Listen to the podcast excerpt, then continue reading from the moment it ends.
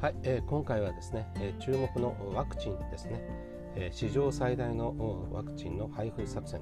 ということで、えー、この背景にはですね、えー、感染症の歴史それからインドの大規模な選挙そして、パールシーと呼ばれている肺化強度のですねバイオの大富豪の存在があるというお話です。えーワクチンをめぐってはですね、えー、いつ入手できるのか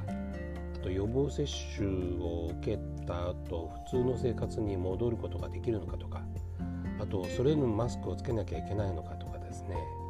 あとそもそも、えー、副作用はどうなのか接種する時に痛いのかなかなかわからないことまだまだいっぱいあるんですけども、え、インドの動きも見逃せないですね。えー、というのはインドで2種類のワクチンの承認ということがニュースとしてありました。これはですねアストラゼネカとオックスフォード大学が開発したワクチンとですねもう一つは地元のワクチン製造会社生産会社のバーラット・バイオトテックが作った2種類の緊急使用を許可ということなんですね。えー、医療従事者から始めて今年の夏までに3億人に接種するということなんですね。3億人ですからね、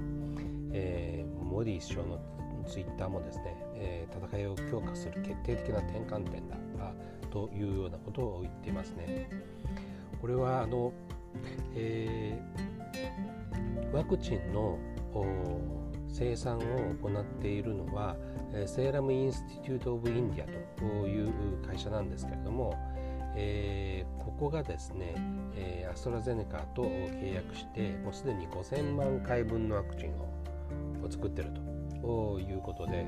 これをどんどん増やしていく計画だということなんですね。えー、この他にもですね、えー、もちろんあのファイザーとかロシアのスプートニクとかあいろいろなあワクチンの動きもあるんですけれどもとりあえずはこの2種類でスタートするということに、えー、なったということなんですね。まあ、まあ、ポイントは、えー、国産のワクチンとそれと外国との協力で、えー、進められているワクチンと、まあ、両方あるということですね。で、えーと、インドでこの3億人に配布するっていうことなんで大規模なあ配布計画作戦になるわけですけれども、まあ、そのそれを可能にしているのはですねやはりあのインドが予防接種のに関して長い経験があるっていうことですよね。えー、最初の集団予防接種っていうのが天然痘と戦うために1802年に行われています。まあ、その後もですねさまざ、まな誤解とか誤った情報とかあるいはその受け入れの遅れみたいなことの歴史が続いてきました。えー、それともう一つはですね、え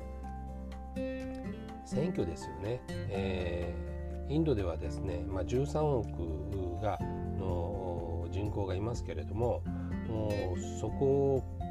に選挙の投票箱をバーッと配布してですねでそれをまだあの迅速に回収するということをですね、まあ、やってきたわけですよね。えー、1日で終わらせるっていうのあの固定概念にとらわれずですねあの、えー、別々の日に投票を行うなんてこともやったしえ電子投票みたいなこともいろいろやってきました。まあ、そういったあの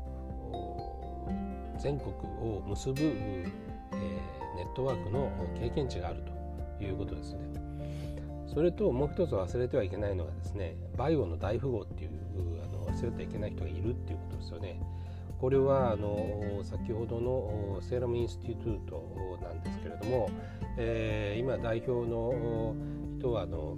アダール・プーナワラさんという人ですけれどもこの人はインドのワクチン男なんていうことも言われてますね。えー、この国家のですね大危機をどう乗り切るのかということでその注目を集める人物ということになってますね。え、インドの新聞なんかの中にはですねこの、えー、アダールさんだけじゃなくて、えー、その奥さんですね、えー、ナターシャさんも社会活動をやって、え、ワクチンの生産にも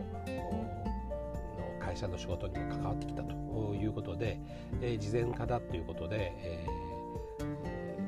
ー、SNS なんかのね露出も多いので注目も集めているといったようなことも書いてますね。まあ、それだけですね、えー、この、バイオの大富豪がですね、えー、注目を集める存在になっているということですね。えー、というのもですねこの会社ですね、えー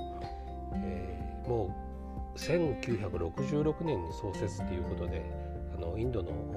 本当に新鮮の会社なわけですよね。で今までに結核とかポリオとかあそういったワクチンの、えー、開発も行ってきたし最近だとオランダの製薬会社を買収したりといったことも伝えられて、えー、いますね。えー、で、えーまあ、インドならではということでもないんでしょうけども安いですねワクチンの生産が可能ということで、え、途上国に大量に配布できるのではないかという期待も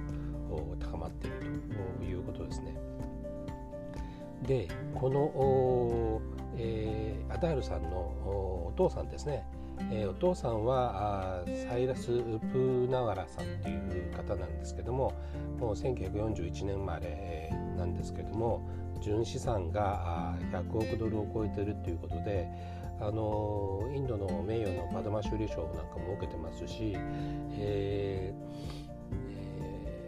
ー、ハイカ教徒なんですよね、えー、ハイカ教徒の伝統で、えー、バイオテクノロジーで、えー実績を上げてあの力を伸ばしてきたということで長者番付なんかを見るとあの顔を出すことがもう本当多い人ですよね。えということで、えー、このインドでの、ワクチンっていうのを考えるとさまざまなえー、歴史や社会が見えてくるっていうことなんですけれども、えー、もともとですね、え1918年のですね、えー、インフルエンザあのいわゆるスペイン風邪ですねの時にも、えー、インドでは1700万人ぐらい死亡したと、まあ、言われていて世界全体の半数といった推計もあるし、えー、マラリアも死者が多いということで感染症の、えー、歴史が長いんですよね。で今回また明らかになってきたことということでいうと、え、感染症の原因となるウイルスとか細菌っていうの病原の微生物とですねあの人間との関係っていうのはそれを取り巻く環境と人間の関係が変わったことによって生まれてるんだというようなことを言われてますね。でその当時ですね、えー、のインドでもやっぱり、えー、鉄道とか海運の発達で人の移動が増加したといったこともあるし都市の衛生環境が悪くなったりとかああるいは、えー、水ですね、え自然排水の川で流していたのが用水量を作ることによって、えー、従来とは違うことになってしまったといったこともあって、えー、疾病環境の悪化につながったいわゆる、えー、開発原病と言われているということですよね。まあ、そういったことも考える、えー、ことができるし、えー、当時のですね、まあ、インドと、まあ、イギリス宗主国との関係ですねここがあ、社会的にどれだけ分断していたのかと。それが今はどうなのかと。いう、えーえー、社会グループをですね、えー、考える上でも、まあ、あの奥深い話かなと思います。まえー、まとめますとですね、えー、インドで最初に開発されたのは2種類のワクチンがあ承認されたのは2種類のワクチンがあってでそれをもう3億人届けるっていう大規模なオペレーションの可能にする背景として、ポリオとか大規模な選挙とかもあるし、バイオで大、えー、成長を続けてきた大富豪もいるというので、もともと、弱い人に配るっていうことをあのビジネスモデルとしてやってきたので途上国にも提供できる可能性もあるし、えー、ハッカ京都のワクチンというのも注目されていると。いうことでもう単純に、えー、っとえー、人口が多いからたくさん作るんだっていうことではなくて、えー、人口の大きさもあるけども歴史の長さもあるというお話でした。今日は2021年の1月9日。それではまた。